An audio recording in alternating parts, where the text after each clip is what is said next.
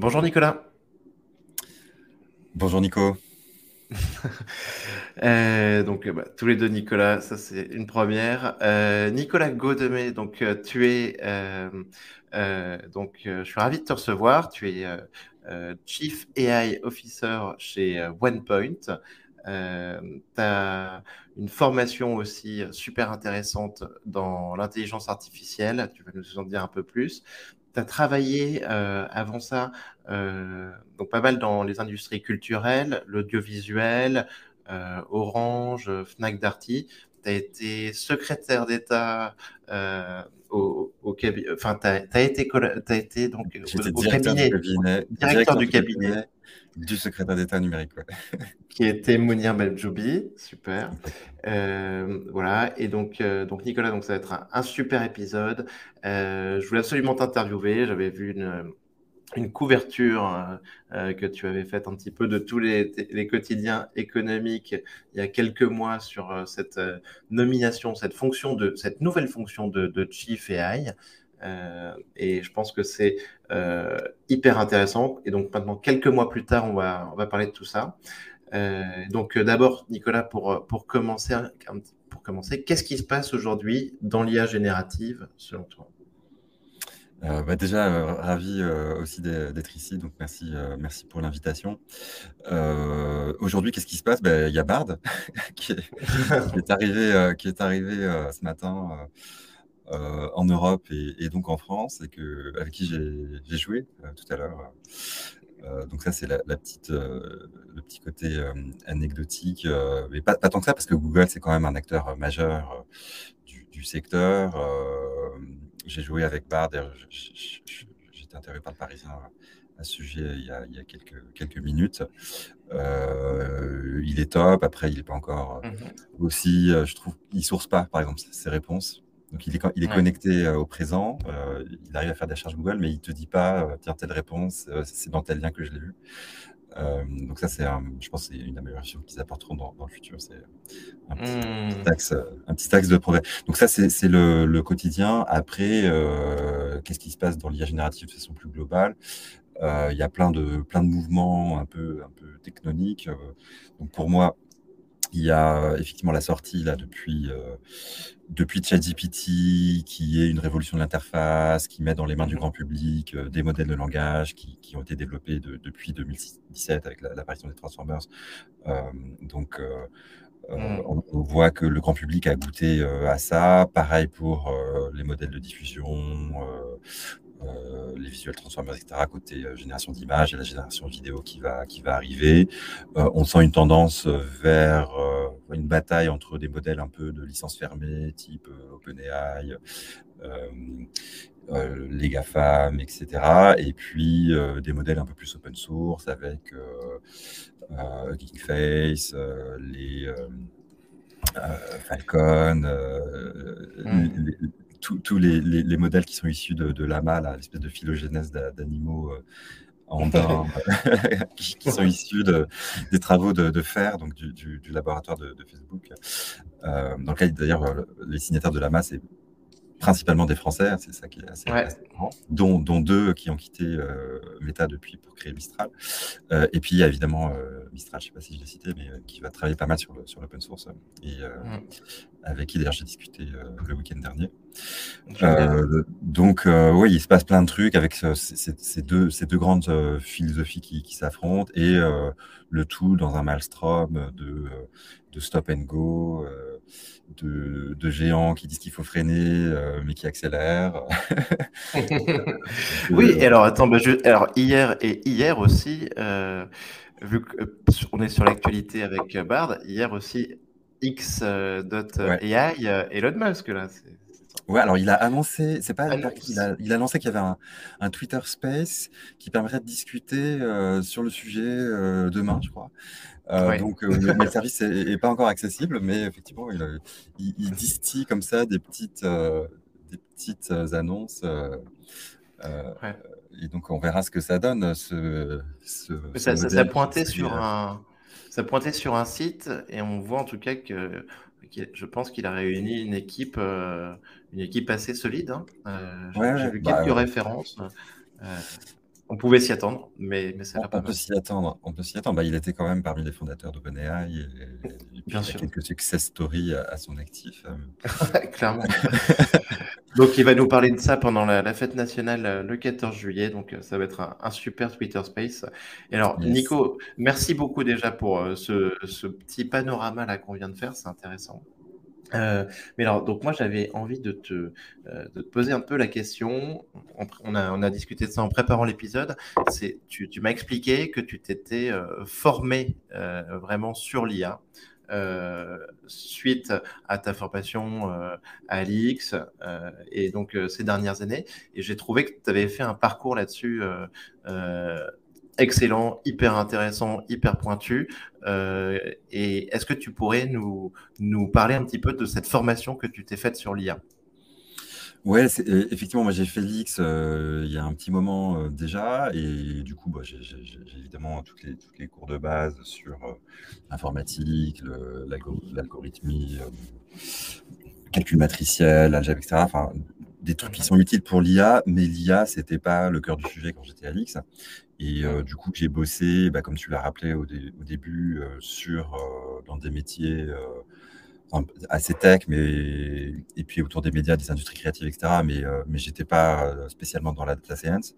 Et puis, en 2017-2018, il y a eu bah, des, nouveaux modèles qui sont sortis. Il y a notamment eu AlphaGo, euh, qui est ce, cet algo qui est basé sur du reinforcement learning, qui euh, a battu le joueur mondial de Go. Et il se trouve qu'en 2018, moi j'étais en vacances en Corée euh, à l'été, et ça m'a vachement interpellé.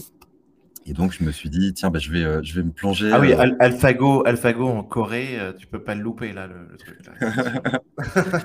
Bah, le, joueur mondial de Go était coréen. Oui, donc, bien sûr. voilà. Euh, et, du coup, j'ai lu un bouquin sur l'IA et honnêtement, j'ai rien compris parce que dans un bouquin, les trucs sont pas clairs, euh, c'est pas, il faut, il faut mmh. toucher en fait. Et, et, euh, du coup, pour, pour approfondir, j'ai lu aussi des papiers de recherche bah, de DeepMind justement, qui, papier de recherche sur AlphaGo, etc. Euh, et ça m'a donné euh, envie de m'y plonger davantage. Donc là, je me suis inscrit sur, les sur pas mal de formations, donc notamment celle qui est toujours dispensée par Stanford, euh, avec un, quelqu'un qui, qui, est assez très connu dans le monde de l'IA, qui s'appelle Andrew Ng, Bien sûr. Il a travaillé chez Google, chez Baidu, qui est un des fondateurs de Coursera, et là, qui, qui a fondé DeepLearning.ai, qui donne des super formations d'ailleurs toujours sur, sur l'IA. Euh, et, euh, et, donc, j'ai suivi cette formation, euh, honnêtement, que, qui, était, qui, était, hyper bien. Et comme j'avais les bases mathématiques de l'X, Ouais. Ben voilà, j'ai pu, pu me mettre à niveau. Et puis j'en ai suivi pas mal. Ça, Nico, c'est cette formation, c'est combien de temps, grosso modo Peut-être chacun son rythme. et donc c'est à distance. Et, Ouais, c'est chacun son rythme. Mais en fait, tu, je crois que le cours s'appelle Machine Learning. Et mmh tu as, des, as, des, as des vidéos, tu as des exercices. et, puis, et puis à la fin de la certification, si, si, ton, si, si tes codes donnent les bons résultats. Et je sais plus, ça m'a pris peut-être quatre semaines. Super, ok. Pendant, pendant l'été. Et, j'en ai suivi d'autres aussi. Alors, je suis pas allé jusqu'à l'assertif parce que c'est quand même beaucoup, beaucoup de boulot. Mais du coup, j'avais suivi des cours. parce que, dans, en fait, dans chaque université, tu as, des profs avec une spécialité. Donc, par exemple, tu as Geoffrey Hilton qui est un des récipiendaires avec Yann Lequin et Xu Benga d'une espèce de, de, prix Nobel de, de l'informatique Pré-Turing. Ouais, Et, euh, et, donc, du coup, Jeff Hilton, lui, il est spécialisé euh, beaucoup en, en, machine learning non supervisé. C'est hyper intéressant. J'ai suivi des cours de reinforcement learning à l'université de, de, Moscou, qui étaient, euh, les Russes sont assez bons là-dedans. Et puis, j'ai suivi des cours parce que comme je travaille pas mal sur les contenus, euh, de, sur des moteurs de recommandation, notamment tous les modèles de Netflix, etc. Et là, euh, bah, les cadors en reco, c'est un cours qui était dispensé par l'Université de Minnesota, je me rappelle, euh, mmh. sur les, les recommender systems, le système de filtrage collaboratif, etc. Donc, donc j'ai suivi tous ces trucs-là et du coup, puis je continue là.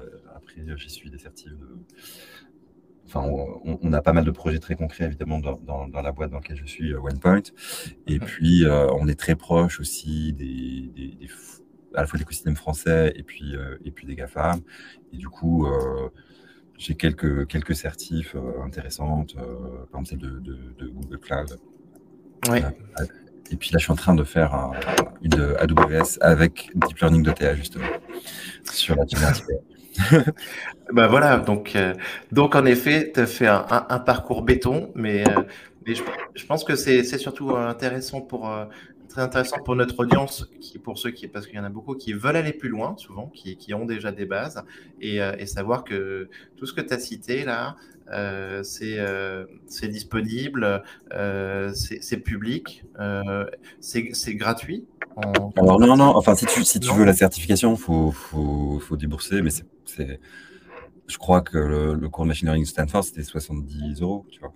D'accord, c'est abordable. C'est et, et, et, je pense que c'est un investissement euh, très intéressant.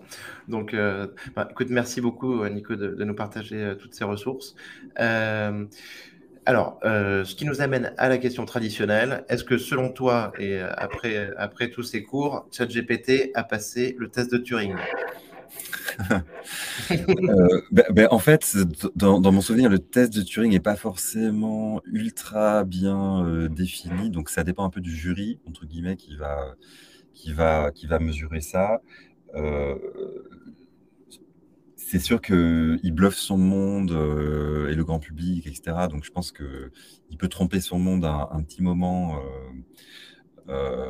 pour des personnes non averties. Euh, après, si tu es un spécialiste du prompt engineering et que tu sais poser les bonnes questions pour le faire halluciner ou, ou le faire craquer, c'est en termes de modération euh, pour qu'ils te disent ben non, je suis désolé, c'est pas une question politiquement correcte que tu m'as posée, donc je ne répondrai pas. Donc là, tu, te rends compte évidemment que c'est lui. Et puis il y a le, le côté parfois, il en sait trop et il parle trop bien. Et, donc, euh, sur certains, par certains aspects, il est bien meilleur que, euh, que des humains. Et donc, tu, peux te rendre compte aussi, euh, paradoxalement, par sa performance, que c'est pas un humain qui te, qui te, qui te parle. Donc, j'ai envie de dire que ça dépend du public, mais en tout cas, il a, il a, à mon avis, le niveau de ce qu'anticipait probablement Alan Turing quand il, quand il a essayé d'imaginer ce test. Euh, tout à fait. Merci Nico pour cette réponse. Euh, sur euh, les outils, donc tu utilises ChatGPT, on parlait de Bard. Tu es, intéressé aussi par les outils de, de text to image, les mid-journée, Stable Diffusion? Oui, oui, oui. Bah, d'ailleurs, je, vais intervenir au congrès Big Data and AI Paris sur l'IA générative appliquée au, monde créatif. Donc, on regarde évidemment les, les mid-journées, les Stable Diffusion euh, hmm. soit pour générer de l'image, et puis aussi des, des, modèles multimodaux, par exemple, qui permettent de poser des, des images pour savoir ce qu'il ce qui y a dessus, tout simplement. Euh, Bien sûr. Et, donc, euh, oui, c'est des choses que c'est des choses que qu'on regarde. Hmm. voilà. On a, on a d'ailleurs chez, chez WinePoint, on, donc WinePoint, on est, on est architecte de la transformation, on est un cabinet de conseil et de technologie français euh, en termes de capital, même si on se développe euh, un peu partout euh, dans le monde.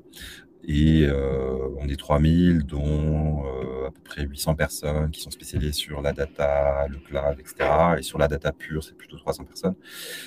mais on a aussi des expertises on fait beaucoup de conseils en stratégie aussi, on fait beaucoup de, de delivery tech, on a 1000 développeurs, et on a aussi des designers, on a une centaine de designers maison, et donc, on a d'ailleurs une formation sur l'IA générative pour les designers, pour les créatifs.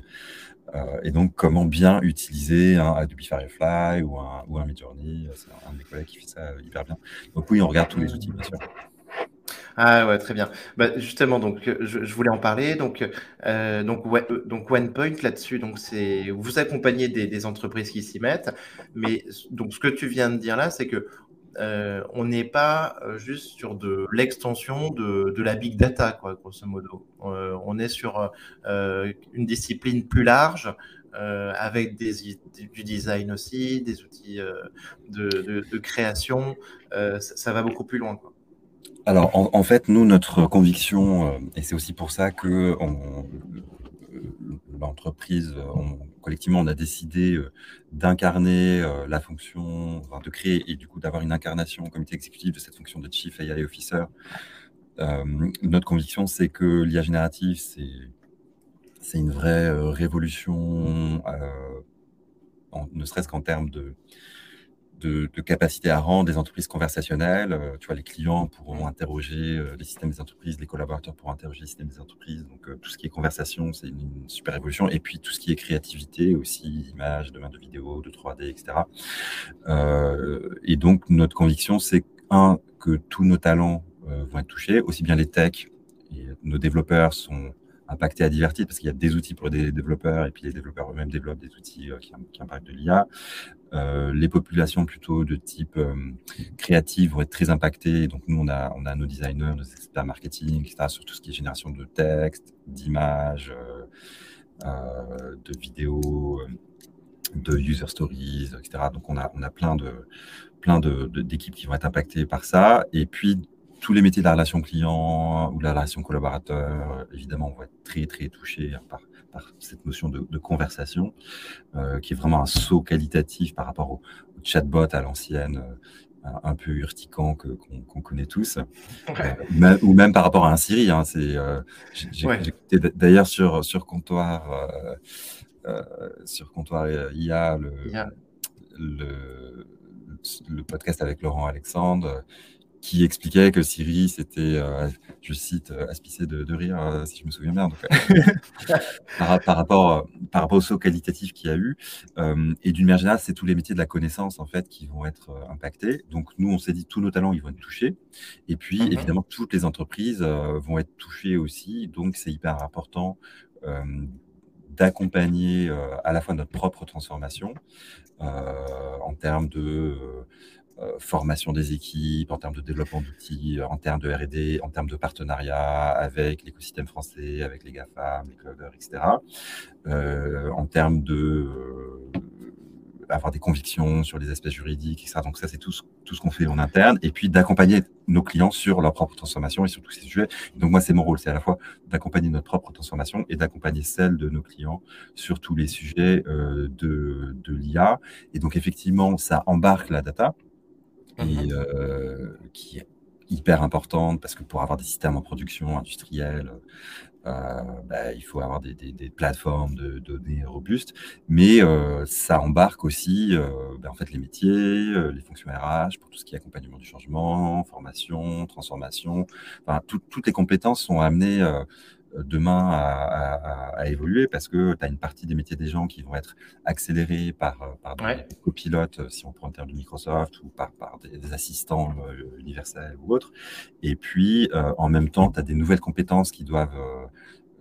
que, que, les équipes, que les gens doivent s'approprier, typiquement le prompt engineering. Moi, ma conviction, par exemple, c'est pas que tu auras des. Je suis pas sûr qu'il y ait des métiers de prompt engineering qui se développent euh, comme ça. Euh, par contre, contrairement à la légende, ce qu'on voit un petit peu partout sur les réseaux sociaux, il est ouais. engineer, il gagne 300 000 dollars par an, tout ça. Ouais, mais ça, c'est un mythe parce qu'en fait, il y a eu une offre d'Anthropique. Euh, effectivement, ils cherchaient un cadre hyper bon euh, parce qu'ils créaient leur propre modèle de langage avec des centaines de milliards de paramètres et ils concurrencent OpenAI, etc. Et donc, effectivement, ils avaient besoin pour, pour affiner ces instruments d'avoir un, un cadre. Et donc, il y a une offre d'un prompt engineer à 335 000 dollars, je crois. Mais euh, du, coup, ça a créé, ça a été repris un peu partout, donc ça a créé euh, cette espèce de mythe. Moi, ma conviction, c'est que le prompt engineering, c'est plutôt une compétence que chacun euh, va devoir acquérir demain dans son propre métier, que tu sois spécialiste du produit, que tu sois architecte technique, que tu sois développeur. Bah, il faut, que tu arrives à prompter ton, ton IA copilote et donc ton, GitHub Copilot si tu es développeur ou ton ton ChatGPT si tu veux faire des user stories, etc., ou ton Midjourney, ou ton Adobe Firefly si tu es, designer. Et donc, pour moi, le, prompt engineering, c'est plutôt une compétence qui va devoir un peu se diffuser, de même que bah, il a fallu que tu apprennes à gérer un Excel. Euh, à un moment, il y a des gens qui savent faire des macros. Bah, demain, ils, demain ils, parleront ou ils écriront leur Excel, ils feront plus de macros, mais euh, c'est une compétence, qui doit se diffuser. Euh, Ok, Nico. Mais alors, par rapport à ça, justement, sur, sur, sur ce prompting, euh, je me pose quand même, moi, des questions. C'est, est-ce que tu ne penses pas qu'on va arriver rapidement à vraiment du langage naturel, à un moment où on n'aura plus forcément besoin de, de prompter. Bah, Déjà, le prompting se fait en langage naturel. Mais, mais tu as forcément même quand tu parles à un collaborateur, d'une certaine manière, tu peux pas lui dire juste en, en une phrase, sauf, si tu as bossé avec lui depuis des mois et que vous avez vous comprenez de façon intuitive ce qui arrive, tu vois, quand, quand, quand tu as une équipe hyper soudée, etc. Mais quand tu accueilles un nouveau collaborateur, il bah, faut que tu lui montres un peu comment faire, il faut que tu lui dises, bah, c'est ça que je voudrais, mais pas ça, etc. Et donc, d'une certaine manière, c'est un peu ce qu'on fait avec ces, ces, ces outils-là, c'est que tu leur dis, bah, je voudrais faire ça, mais attention, va pas trop vite, décompose ton raisonnement, d'où les chaînes of thought, etc. Ou je te montre quelques exemples et vas-y. Donc, euh, oui, ça va être de plus en plus du langage naturel, mais euh, il faudra quand même euh, savoir bien, bien leur, parler. Après, moi, je, pense que. Ah oui, mais c'est intéressant ce que tu dis. On est en langage naturel. Après, il faut rajouter évidemment des données contextuelles, organiser en fait sa pensée. Et il y a, une méthode. Voilà, et donc c'est l'art de poser la bonne question. Maintenant que les réponses deviennent un peu presque des commodités d'une certaine manière, euh, toute la, toute la, une grande partie de l'intelligence va aussi résider dans la façon de savoir poser les bonnes questions et de savoir orchestrer euh, les questions qui te permettront de créer quelque chose de, plus, euh, de, plus vaste. donc cette compétence de savoir parler, elle, est, elle va se, se renforcer. Puis savoir aussi décrypter, pas se faire avoir. Tu vois, vous avez, euh, enfin, les auditeurs aussi, je pense, on a entendu parler de cet avocat euh, euh, qui, qui s'est fait berner par ChatGPT, qui lui a demandé des jurisprudences, qui lui a dit Ah, mais t'es sûr qu'elles existent? Et ChatGPT a dit oui. Et du coup, il est allé devant ce juge avec ça, il s'est fait défoncer. Et le mec, il a 30 ans de métier d'avocat. Ben, là, tu te dis que tu as des compétences évidemment de, prompting, mais aussi de, tout simplement de, bon sens, d'esprit critique, euh, etc. Euh, et donc, il faut, savoir, il euh, faut, éduquer les gens à l'usage de, ces IA et, de plus en plus avec l'explosion des fake news qu'on va connaître.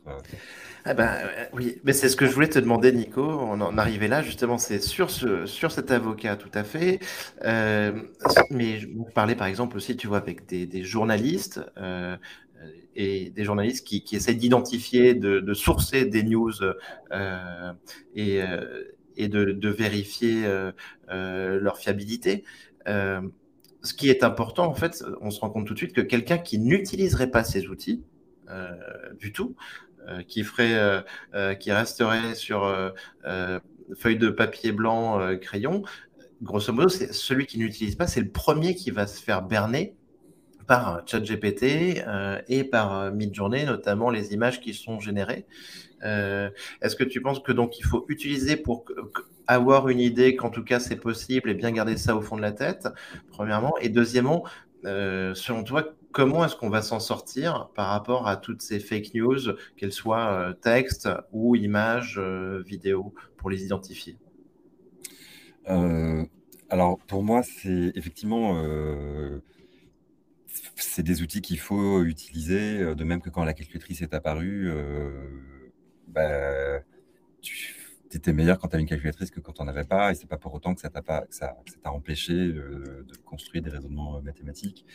Euh, donc, moi, je, crois beaucoup au fait de, de, ne pas interdire les, outils, sauf dans le cadre des examens, par exemple. Mmh effectivement, si tu veux tester une compétence de, de rédaction, bah, tu peux tester en interdisant, mais de même que la calculatrice est interdite pendant l'examen. En revanche, savoir l'utiliser, savoir ses limites, savoir comment d'autres peuvent l'utiliser, ça me paraît indispensable. Euh, euh, et effectivement, tu as pas mal de personnes. C'est un, un, petit peu dans, dans le cadre, on, parlait tout à l'heure du, du, test de Turing, en fait, tu vois, c'est en fait être au courant que euh, ces outils existent pour euh, se placer par rapport à ton interlocuteur. Quoi. Exactement, exactement. Et, et c'est vrai que c'est plutôt les experts qui connaissent bien ChatGPT qui sont capables de savoir si c'est ChatGPT qui leur parle ou, euh, ou si c'est si un. Et, et, donc, par contre, tu vas avoir une explosion de, de, contenu euh, créé par des personnes ou des entreprises ou des, ou des États. Hein, euh, ou des organisations euh, malveillantes.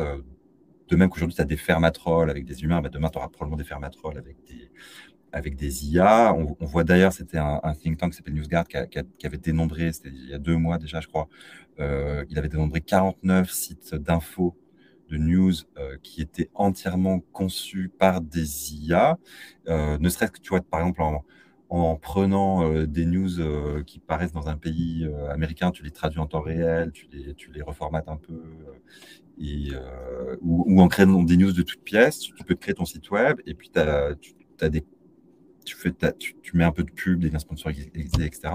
Et tu as des systèmes qui arrivent à, créer, euh, à créer de la valeur, peut-être à s'autofinancer, et, euh, et, qui, euh, et que tu peux tu organiser, soit pour des raisons purement financières, soit pour des raisons malveillantes, à, mettre en avant des faux contenus visant à déstabiliser des entreprises, des démocraties, etc. Ça, c'est des choses qui vont évidemment se développer. La, la, grande question derrière, c'est comment se prémunir face à ça. Pour moi, elle passe par deux, passe beaucoup par de la régulation et puis évidemment de l'éducation aux médias et, et, et Et côté régulation, il y a, en fait, pour moi, le, vrai, euh, la vraie question, c'est la découvrabilité de ces contenus. Euh, c'est pas très grave, je pense, si tu as plein de contenus euh, pourris, euh, mais si personne ne les voit, c'est pas pas gravissime. Ce qui est ce qui est inquiétant, c'est si euh, des grandes entreprises euh, les mettent en avant ou s'ils sont mis en avant par des systèmes conçus par des grandes entreprises, donc typiquement des réseaux sociaux qui mettent en avant plein de fake news parce qu'ils ont des algorithmes qui sont pas liés à générative, euh, qui sont des IA plus classiques, mais qui en fait favorisent les contenus qui génèrent de l'engagement, donc de l'émotion, donc surtout de la colère, de la frustration et de la, haine en ligne, etc. Donc ça, c'est la, problématique de régulation des réseaux sociaux qui n'est pas, pas nouvelle, mais qui va probablement s'accélérer avec, euh, avec ce type de, de contenu-là. Et puis, il y a la régulation des grands fournisseurs de systèmes d'IA. Et donc, on, me semble-t-il qu'on on va se diriger vers un monde où euh, les, en tout cas, les grands fournisseurs devront respecter un certain nombre de règles, ne serait-ce que de transparence. Donc, pour dire, bah, tel contenu a été généré par une IA, ça devrait être écrit en watermarking ou dans les métadonnées ou je ne sais où. Euh, ça n'empêchera pas que plein de développeurs en open source créent leur propre, service euh, qui ne va pas respecter ces règles-là. Mais s'ils veulent vraiment faire un truc commercial euh, qui génèrent euh, beaucoup de revenus, ils seront obligés de respecter la réglementation. Et donc, c'est quand même une forme de, de, de, de, protection. Donc, je pense que par la régulation, euh, et, mais il faut être quand même musclé, euh, mais surtout, je pense par rapport aux réseaux sociaux, euh, on, peut, on peut limiter les risques liés à la prolifération, non pas des contenus nocifs en eux-mêmes, mais de leur impact sur la population. Oui, oui, oui. Euh, écoute, ouais, c'est très intéressant parce que tu vois, euh, on a pensé aussi un moment, et on y pense toujours, à des solutions qui pourraient venir de, de la cryptographie, quoi. Grosso modo, des contenus dont tu, tu signes être, euh, tu dis que tu es à l'origine en signant quelque chose. Au final, on voit pas trop ça se mettre en place pour l'instant, en tout cas. Mmh euh, après, tu as raison, c'est euh, la régulation qui va imposer des choses euh, aux acteurs en fait qui permettent de, de générer en fait euh, ces contenus.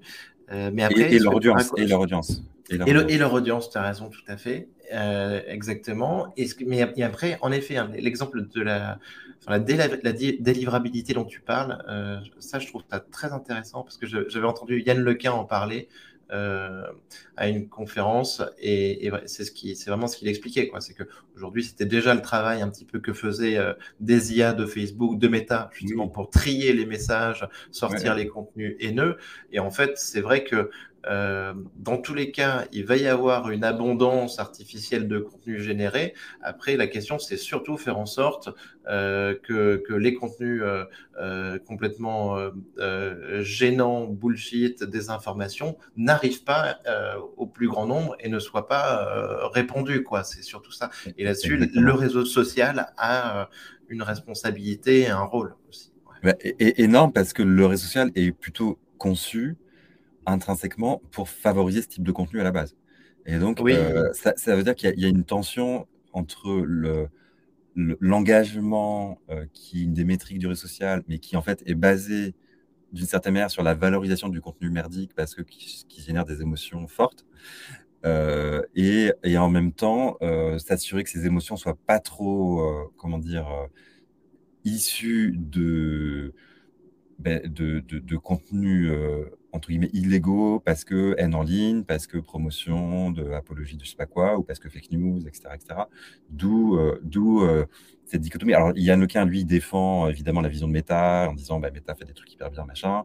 C'est sûr que Meta est plus avancé que Twitter, qui a enlevé toutes les barrières. Et, quand on pose une question au service de presse, qui te répond par un emoji crotte, donc c'est pas, pas génial. mais bon, mais peut-être que Thread va supplanter Twitter. En tout cas, euh, c'est bien parti. Euh, mais euh, donc, mais Yannicka, il défend évidemment ce que fait Meta, oui, un truc, mais peut-être qu'on peut aller encore plus loin, en tout cas dans la responsabilité des grandes plateformes sur, sur le fait de ne pas donner de viralité à des contenus nocifs. Tout à fait. Mais là, déjà, quand même, on voit un, un renversement de l'algorithme. Est-ce que ça veut dire qu'on aura Enfin, parce que ça voudrait dire plus de chats, plus de contenu euh, haineux, qui était quand même. Non, mais les, chats, c'est pas les, les chats, les chats, pour le coup, c'est pas des contenus nocifs. Donc, euh, les, chats vont. Donc, toute la question est, euh, et c'est tout le débat sur la liberté d'expression, c'est la, vitesse de, de, de... Enfin, c'est comment on repère des contenus qui sont comment dire, qui sont condamnables parce que ben, il y a un certain nombre de règles à respecter. Ne serait que tu peux pas injurier des gens comme ça, euh, diffamer, etc. Enfin, il y a un certain nombre de, règles à respecter qui sont pas forcément respectées très vite sur les réseaux sociaux parce que c'est hyper dur d'obtenir les, les, pseudos, les noms derrière les pseudos, etc. Et donc tout l'enjeu est comment tu fais respecter ça très rapidement pour que tu n'aies pas la viralité que quand tu es le mmh. juge qui puisse intervenir, ce ne soit pas trois, trois, mois après, une fois que l'adolescent a harcelé, c'est suicidé. Tu vois. Oui, tu as raison, bien sûr. Euh, tout à fait. Euh, pour, revenir juste un tout petit peu en arrière, euh, Nicolas, sur, sur, donc, sur OnePoint. Donc, vous, vous travaillez aujourd'hui en collaboration avec OpenAI? Alors, nous, on travaille avec les, OpenAI via Azure. Mmh puisque évidemment ils sont, ils, sont, ils sont très liés. Donc nous, on est très proche des, euh, des différents euh, euh, clouds et en particulier les trois, trois géants mondiaux que sont Azure avec OpenAI, mais aussi on travaille beaucoup avec Google Cloud. Et puis hier, j'étais, j'ai passé la journée chez, chez AWS. Donc on est, est, on est, on est proche de, tout cela. Euh, c'est vrai qu'Azure, ils avaient, euh, ils ont encore un coup d'avance, donc on a beaucoup travaillé et on travaille très étroitement avec eux. Euh, c'est un de nos partenaires privilégiés. On a organisé par exemple cinq, cinq journées croisées Azure, OpenAI, fois OnePoint, à Paris, à Bordeaux, à Marseille, à Nantes, à Toulouse, pour justement pour accueillir des, des clients communs euh, les acculturer, faire de l'idéation, de la priorisation de cas d'usage ensemble, etc. Donc on, est, on travaille très très étroitement, euh, bien sûr, avec Azure euh, OpenAI. Et puis on est aussi proche de l'écosystème français. on travaille avec Lighton, par exemple. On travaille avec Kingface. Hmm. ce week-end, j'ai pas mal discuté avec avec Mistral, par exemple, son président et puis le, son chief operating officer. Génial. Ah bah, donc, ah bah, écoute, hyper intéressant. Alors, euh, qu'est-ce que tu penses euh, de, de l'enjeu souveraineté donc, euh, sur, sur l'IA Est-ce que c'est vraiment une question essentielle? Et est-ce qu'on souhaite, on doit se, se, se dépêcher en fait d'avoir des acteurs français et européens sur le sujet? Ce qui est certain, c'est que l'IA va créer beaucoup, beaucoup de valeur. Et à la fin, tu as une question euh, de comment cette valeur se répartit. Et, c'est vrai que là, euh, la valeur, on voit assez bien, euh, on voit assez bien Nvidia et les fabricants des, des, processeurs graphiques qui permettent de faire des calculs d'IA qui ont pris des valorisations considérables. Donc Nvidia qui a dépassé le, 1000 milliards de, dollars de valo, qui est entré donc dans ce club très fermé des d'entreprises à plus de 1000 milliards de valo. Euh, évidemment, les GAFAM sont très bien positionnés pour, euh, pour capter euh, cette valeur via, notamment via les clouds, sur lequel qui, agrègent donc c'est les serveurs dans lesquels il y a du Nvidia et, d'autres fournisseurs de, puces et qui permettent en gros de, d'avoir le compute, donc les capacités de calcul nécessaires pour entraîner et pour faire tourner les grands modèles fondamentaux d'IA et qui eux-mêmes sont fournisseurs de leurs propres modèles, Azure avec OpenAI, euh, Google avec euh, Palm, euh, etc. Et puis AWS avec Titan, par exemple, mais qui permettent de faire tourner d'autres modèles, hein, puisque bah, Claude, ça tourne sur Google, ça tourne sur AWS. Jurassic 2 des i21, qui, qui est une startup israélienne, ça tourne aussi au moins sur AWS. je ne sais plus exactement sur, sur, tous les, sur quel dans les, dans, s'ils sont aussi disponibles sur GCP ou sur Azure, mais en tout cas, ils sont certainement, ça, c'est certain, sur AWS. Donc, tu as, des, euh, ces gros acteurs-là vont capter beaucoup de valeur. Euh, et, euh, et, donc, tout l'enjeu, c'est de faire en sorte que cette valeur d'innovation, elle ne se concentre pas sur quelques acteurs multinationaux, très souvent américains, et puis tu as des Chinois de leur côté qui vont, qui vont faire la même chose dans leur, dans leur jardin un peu fermé et que l'Europe soit à la traîne, euh, juste à, euh, en gros, euh, à avoir des consommateurs, que ce soit du grand public ou des entreprises consommatrices, mais que en fait toute la valeur créée aille ailleurs et, et que tu aies des impacts économiques disproportionnés pour, pour l'Europe. Donc c'est très important de rester dans la course de l'innovation. parce, que, parce que là, aujourd'hui, on voit cette valeur, en effet, c'est, euh, on parle même des, des sets fantastiques là, depuis euh, une semaine avec euh, Tesla, Nvidia qui ont rejoint les GAFAM. c'est énormément de valeur créée, plus de 50%, je le disais dans, dans un podcast, de, de, capitalisation boursière sur ces acteurs-là. Et en effet, il faut penser à une, une, répartition euh, plus large que juste euh, ces, ces sept cavaliers. Quoi. Exactement. Donc, tu as, as cet enjeu de souveraineté un peu économique, technologique associé. Et puis après, tu as tous les enjeux euh, d'impact sur le fonctionnement, au-delà de l'économie, le fonctionnement des démocraties elles-mêmes, parce qu'on voit bien qu'on touche à de la création de, de contenu, à la création d'informations, etc. Euh, il y, a, des, bascules qui vont, qui vont s'opérer en termes d'emploi, de compétences. Donc, il va y avoir un choc de destruction créatrice.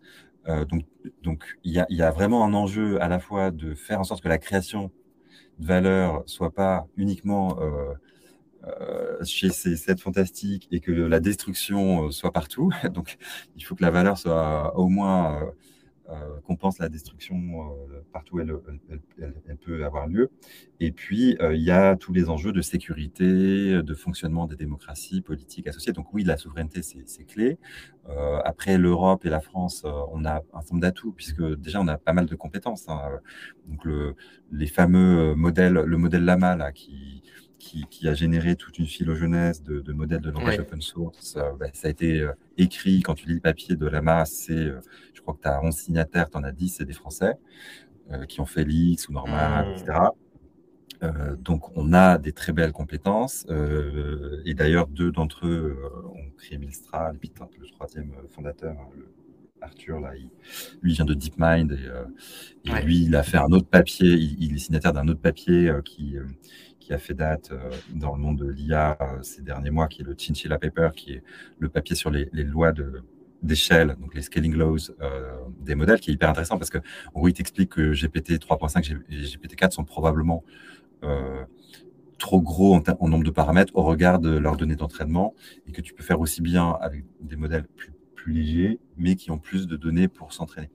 Donc, ah, c'est super intéressant. Je ne savais pas que c'était ça. Ah, c'est très, c'est génial ça. Euh, c'est le, le parle de... ce que tu pourras dire. Oui, super. Sur la scalabilité. Et donc, euh, ce qui veut dire des enjeux ensuite de, qualité des données, mais de euh, durabilité, de responsabilité aussi de l'autre côté.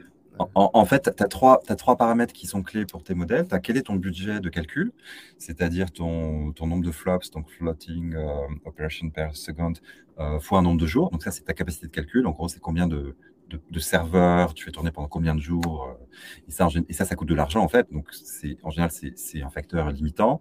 Euh, et ensuite, tu peux jouer euh, pour entraîner tes modèles sur deux, grandes valeurs qui sont le nombre de paramètres de ton modèle. Donc, typiquement, 175, milliards pour GPT-3.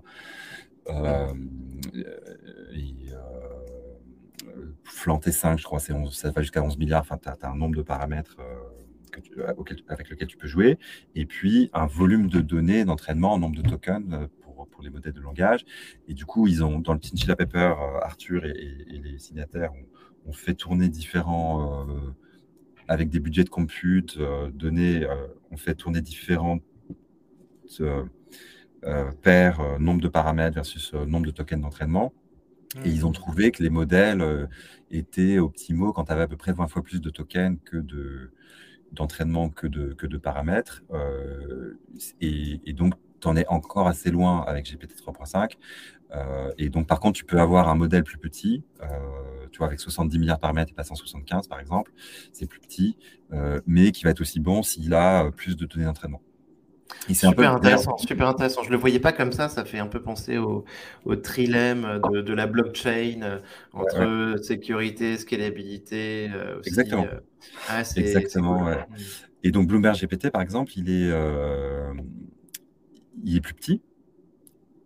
mais ils sont inspirés du Chinchilla Paper et ils ont eu plus de données pour s'entraîner, notamment des données purement financières issues des, du corpus documentaire de Bloomberg, ce qui leur a permis de créer euh, leur propre modèle. Mais par contre, ils ont expliqué qu'ils n'avaient pas réussi à atteindre le nombre optimum de données d'entraînement, parce qu'à la fin, euh, tu as beau aspirer tout Internet et tout le corpus documentaire de Bloomberg, à, la fin, tu ne peux pas inventer euh, des données financières qui n'existent pas.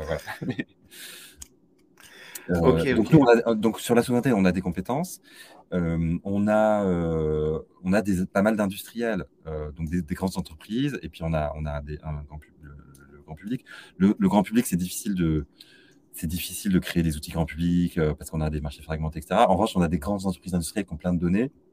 Et donc, un, un, des moyens d'avancer, c'est de faire en sorte que ces entreprises, elles, elles-mêmes euh, se transforment et qu'elles aient une attention aussi particulière à l'écosystème français et européen quand elles font leur choix, euh, leur choix de, transformation.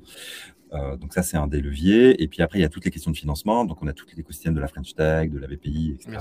On voit qu'il n'est pas encore aussi... Enfin, qu'il est beaucoup plus risque adverse que, que, les Américains, parce que Mistral, par exemple, bah, à la fin, c'est Lightspeed qui a financé la, majorité du tour de table, qui est un fonds américain. Mais, oui, voilà. Mais ils vont s'installer à Paris et donc ils feront quand même partie de l'écosystème euh, français européen. Et de même que Gingface, c'est financé par des Américains, mais ils ont une grosse équipe euh, euh rue Rire-au-Mur, euh, dans un très beau bâtiment du 19e, tout en Eiffel, avec toute une structure métallique et tout. Oui, je, je suis passé récemment. bah, écoute, Mistral, il faut que que tu me, me mettes en contact avec, avec Arthur euh, pour que j'arrive à les avoir parce que j'essaye. Euh, mais donc, euh, Mistral, donc je comprends que toi, tu les connais, vous êtes tous des, un peu des, des X. Qu'est-ce que tu penses du, du projet justement? Est-ce que tu as vu le, le, le, le, paper là, de 7-8 pages un petit peu qui décrivait leur, leur projet? Euh, autour de la levée de fonds, donc euh, avec le, les 100 millions de dollars, euh, l'open source, un combat sur des données qui vont être vérifiées pour le coup. est-ce que tu penses que Mistral a une carte à jouer ou est-ce que c'est des montants qui sont au final même déjà trop petits? Parce que si on regarde dans la foulée, on a eu cette annonce de Mistral il y a peut-être trois semaines. Euh, on a Inflection qui a levé 1,3 euh, milliard de dollars euh, la semaine dernière et qui a l'air de faire du, très bon travail aussi. est-ce, que, pour, toi, Mistral peut, trouver sa place dans ben, Effectivement, 105 millions, je crois, qu'ils ont levé, c'est, hmm. énorme. Je, crois que c'est la, plus grosse levée de fonds européenne. Pré-produit. Pré pré hein, Alors, tu as peut-être Stability AI qui avait, en, Angleterre, mais ce n'est pas l'Union européenne qui avait, qui, avait, à peu près le même montant. Mais il y a beaucoup de gens qui reviennent de Stability AI. Il y a tout un papier sur. Euh, Emad Mostaquet dans Forbes. Oui, euh, oui, pas très, pas très sympa. Pas très, pas très glorieux, pas très glorieux. mais, mais euh, effectivement, c'est une, une, très grosse levée de fonds pour l'Europe. Euh, mais euh, au regard de, des sommes investies sur des, sur des, sur des startups américaines, c'est effectivement, ça reste, ça reste significatif, mais il y a des, des levées de, beaucoup plus importantes. Après, mais, mais, cet argent, cet argent, il part dans des, dans des GPU en fait? Ils peuvent, ils peuvent encore lever derrière, tu vois, en construisant leur produit, en, testant après des canaux. C'est que le début de l'histoire. Après, il bah, faudrait leur poser la question directement, mais. Mmh. Ils ont besoin de compute, parce que c'est ça, c'est ça qui coûte cher, et, c'est pour ça qu'NVIDIA a pris de la valeur, c'est qu'à la fin, tout ça, ça tourne sur des GPU, et donc ils ont besoin de compute, et par contre, là où ils vont être hyper forts, c'est que bah, ils ont, tu vois, le Chinchilla Paper, c'est que as, pour écrire le Chinchilla Paper, c'est que tu as entraîné plein de modèles avec euh, des configurations différentes pour tester euh, c'est quoi le, truc optimum. Et donc, ils sont capables de construire des modèles un peu sur mesure, optimum, pour euh, répondre à tel quel usage. Et, et en plus, ils sont, comment dire, ils sont sur, effectivement, dans une philosophie open source où ils vont donner accès aussi aux, paramètres pour les entreprises clientes. Donc, il y a, il y a probablement un axe intéressant à creuser pour pour des entreprises qui peuvent avoir des enjeux de sécurité, de souveraineté, de transparence. Euh, bien sûr.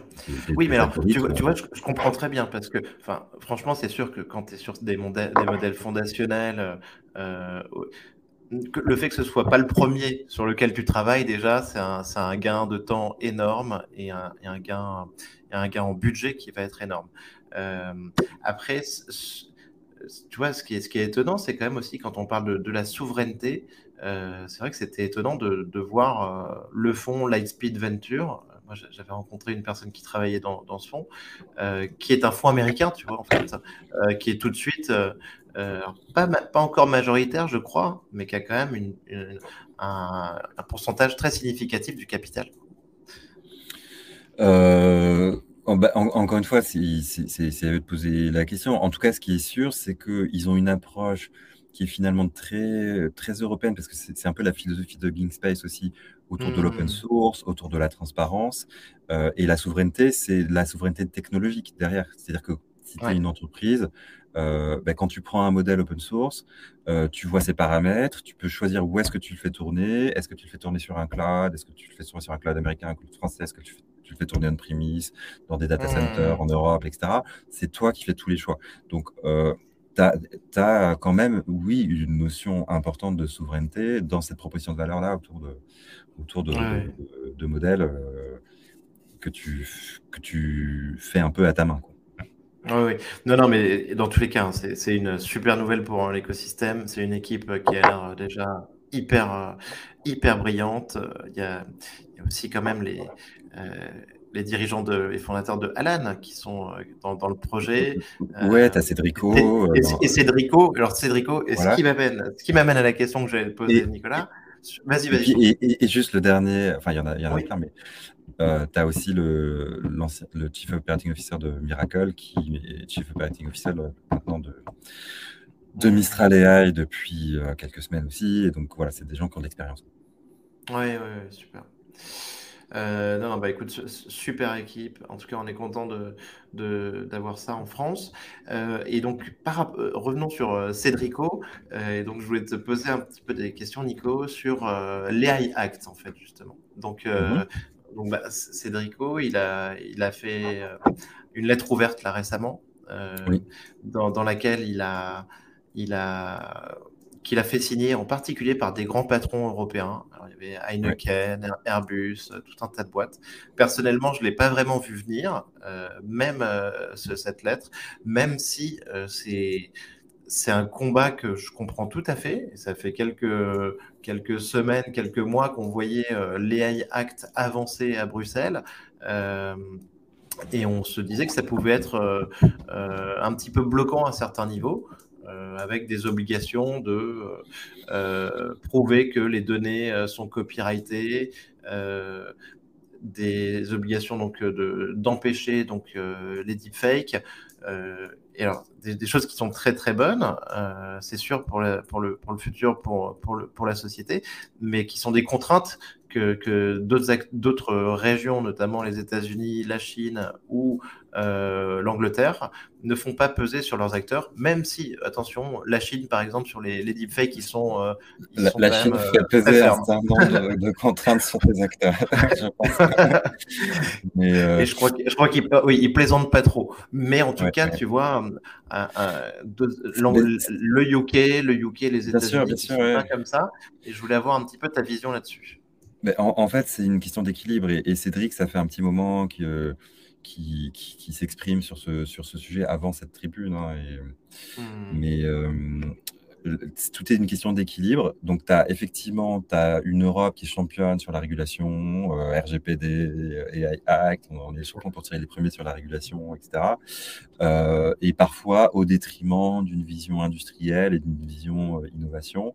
Donc, ce qui est hyper important, c'est de ne pas brider non plus les acteurs, les acteurs qui peuvent être des champions de demain, et donc de, de laisser de la souplesse pour ces acteurs-là, avec des, bacs à sable, des, euh, durées suffisantes de, pour expérimenter, sans, avoir toutes ces contraintes à respecter, parce que effectivement, en fait, la régulation, paradoxalement, avantage euh, les grands acteurs établis, qui sont en l'occurrence des acteurs américains, parce que les GAFAM, ils ont des armées de, lobbyistes euh, à Bruxelles, euh, et, euh, et, quand tu es une startup, euh, même si tu as les 100 millions, bah, tu, ton premier move, c'est pas forcément d'embaucher une armée de lobbyistes à, à, Bruxelles. Donc, donc c'est, c'est, paradoxalement les grands acteurs qui ont déjà un coup d'avance ont plutôt intérêt à, à dire oui, oui, il faut une régulation très forte, etc. Parce que ça crée une barrière à l'entrée, en fait.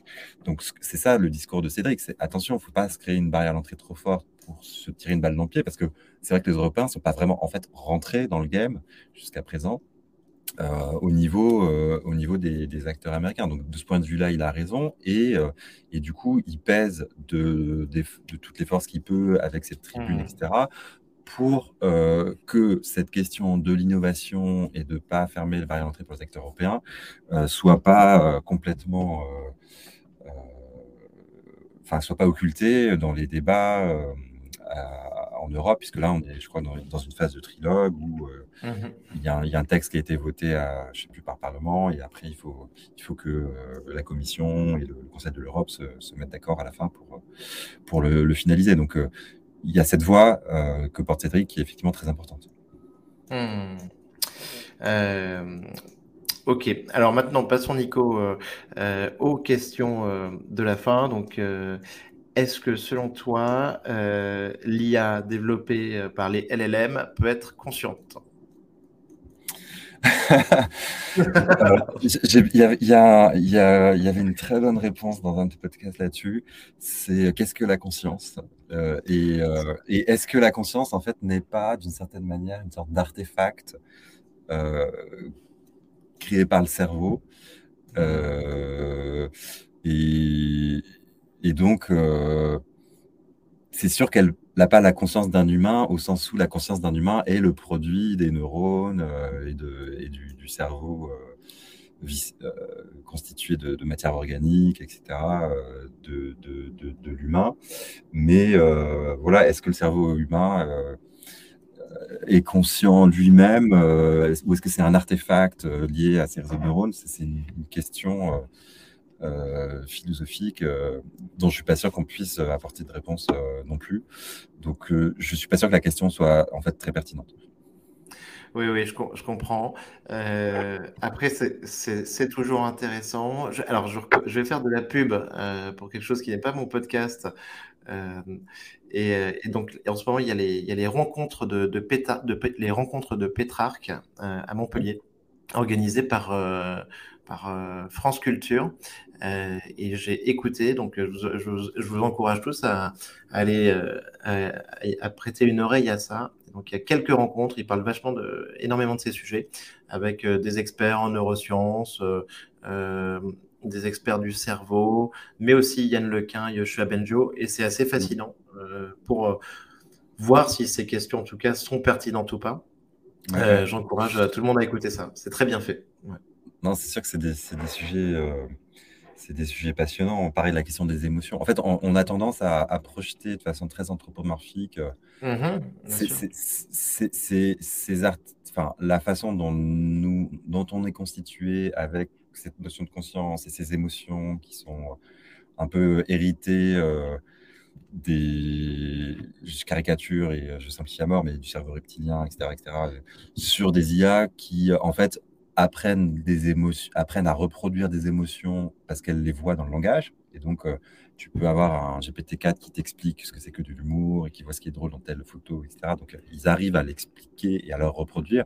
Ça ne veut pas dire pour autant qu'ils la ressentent physiologiquement, puisque par définition, ils n'ont pas de, capteur de sensation. Donc, c'est hyper intéressant, ça, Nicolas, sur cet anthropomorphisme. C'est en effet, c'est en fait, on, on voit un, un visage dessiné sur une pierre et forcément, ce cerveau reptilien, il fait ah tiens, il y a, y a un visage, il y a un être, il y a un être humain, il y a quelque chose, quoi, tu vois. Et, et c'est un peu ce qu'on retrouve en effet dans ces modèles de langage, et c'est fascinant, c'est fascinant. Et, Exactement. Euh, Nicolas, est-ce que tu, donc pour toi, est-ce que c'est, en tout cas, l'IA générative, est-ce que ça va nous amener des grandes possibilités, des grandes découvertes? Euh, oula, des grandes découvertes. Bah, du certain manière, c'est en soi, c'est des, grandes découvertes qui sont qui ont quelques années déjà, hein, puisque Transformers c'est 2017 et puis euh, modèle de diffusion c'est 2020, etc. Donc en soi, c'est des grandes découvertes. Jusqu'où ça va aller, euh, bien malin, euh, bien malin qui saura. Est-ce qu'on aura des, des, intelligences artificielles générales? Ce qui, ce qui, est assez étonnant, c'est euh, de voir que finalement, en prenant une architecture de réseau de neurones connexionniste assez, assez fruste, en fait, mais qui d'une certaine manière est un peu celle du cerveau humain aussi, euh, tu arrives à, faire émerger euh, des propriétés, euh, et tu as, ce papier de chercheur de Microsoft, c'est un Français d'ailleurs aussi qui, qui, a participé à la rédaction, qui, qui parle de Sparks of AGI. C'est un papier qui fait 150 pages, qui qui est hyper intéressant. Et il y a une vidéo un peu plus courte pour ceux qui ont, qui ont moins de temps. Euh, mhm. Mais du coup, qui montre voilà, qu'il y a des propriétés émergentes de ces modèles quand ils deviennent suffisamment gros, et notamment GPT-4 qui, est assez gros. Euh, et, et, donc, tu, il arrive à faire des trucs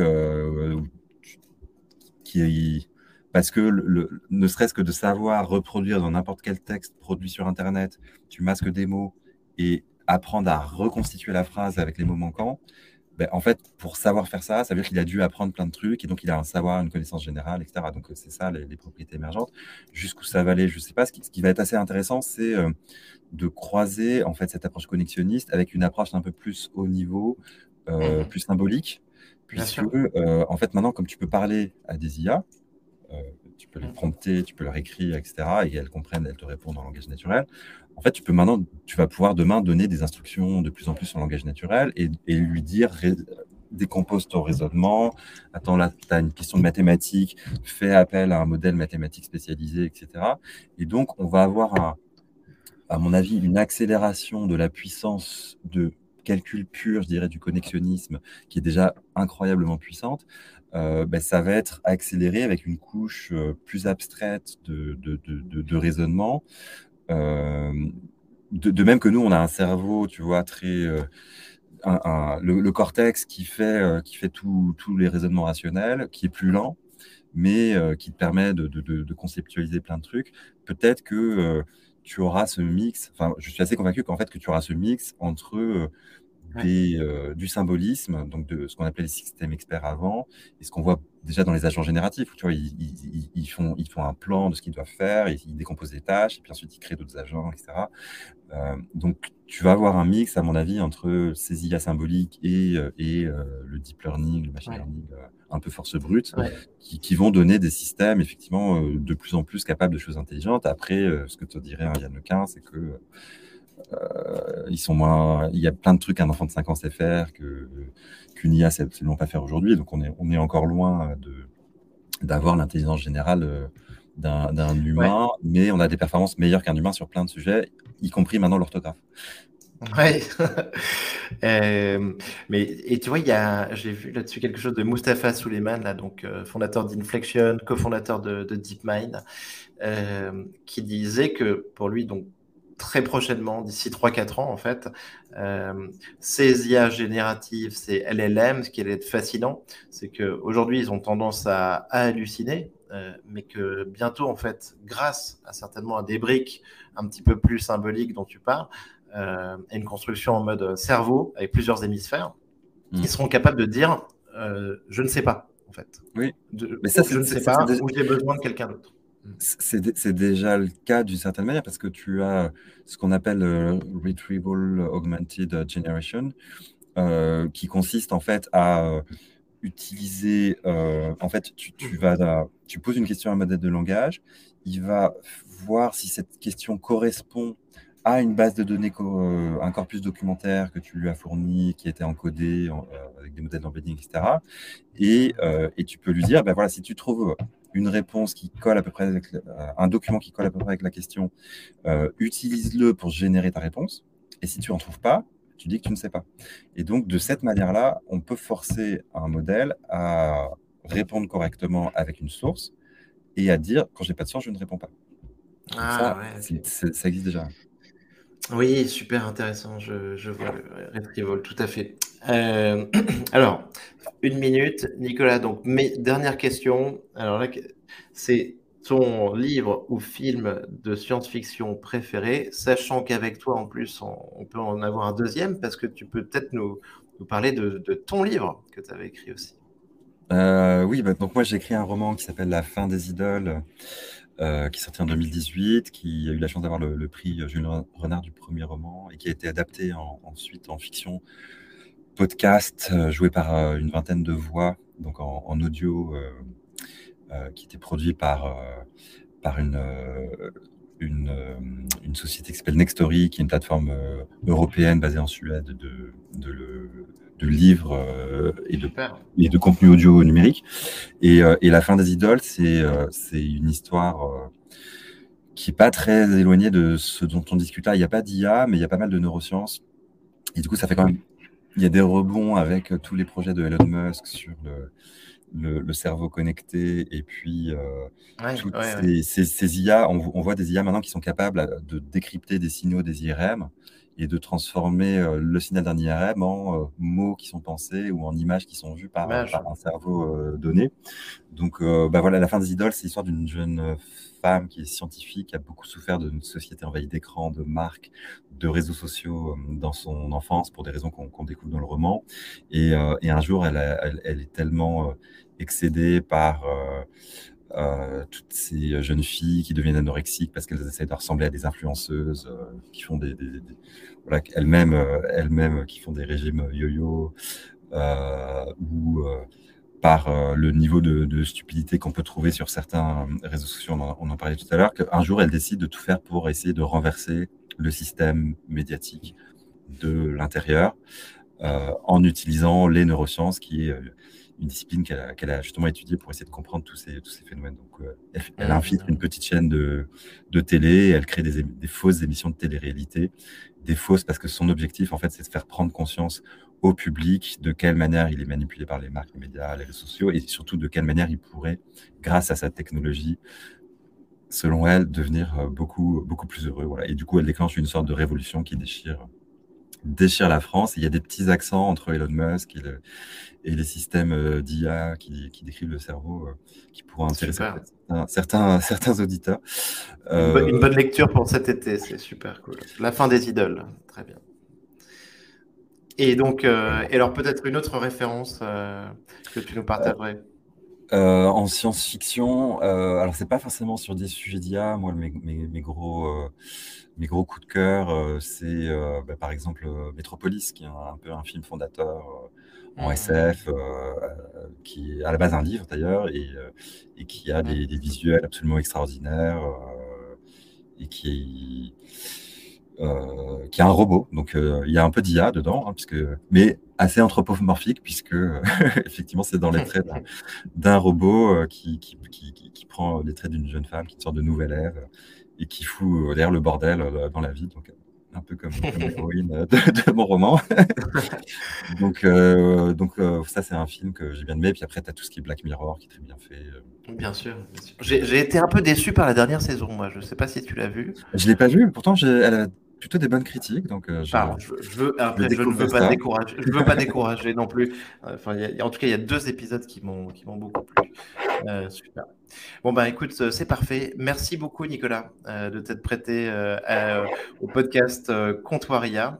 C'était super intéressant d'échanger avec, avec toi, avec donc, ton expérience hyper importante là-dessus, tout ce que tu fais avec OnePoint et tes centres d'intérêt, notamment autour de la, culture. Et je pense que ce sera intéressant de, de rééchanger là-dessus. Avec grand plaisir. Merci beaucoup pour, euh, pour l'invitation. Et puis, euh, à très bientôt. Au revoir. Merci, Nico. Au revoir.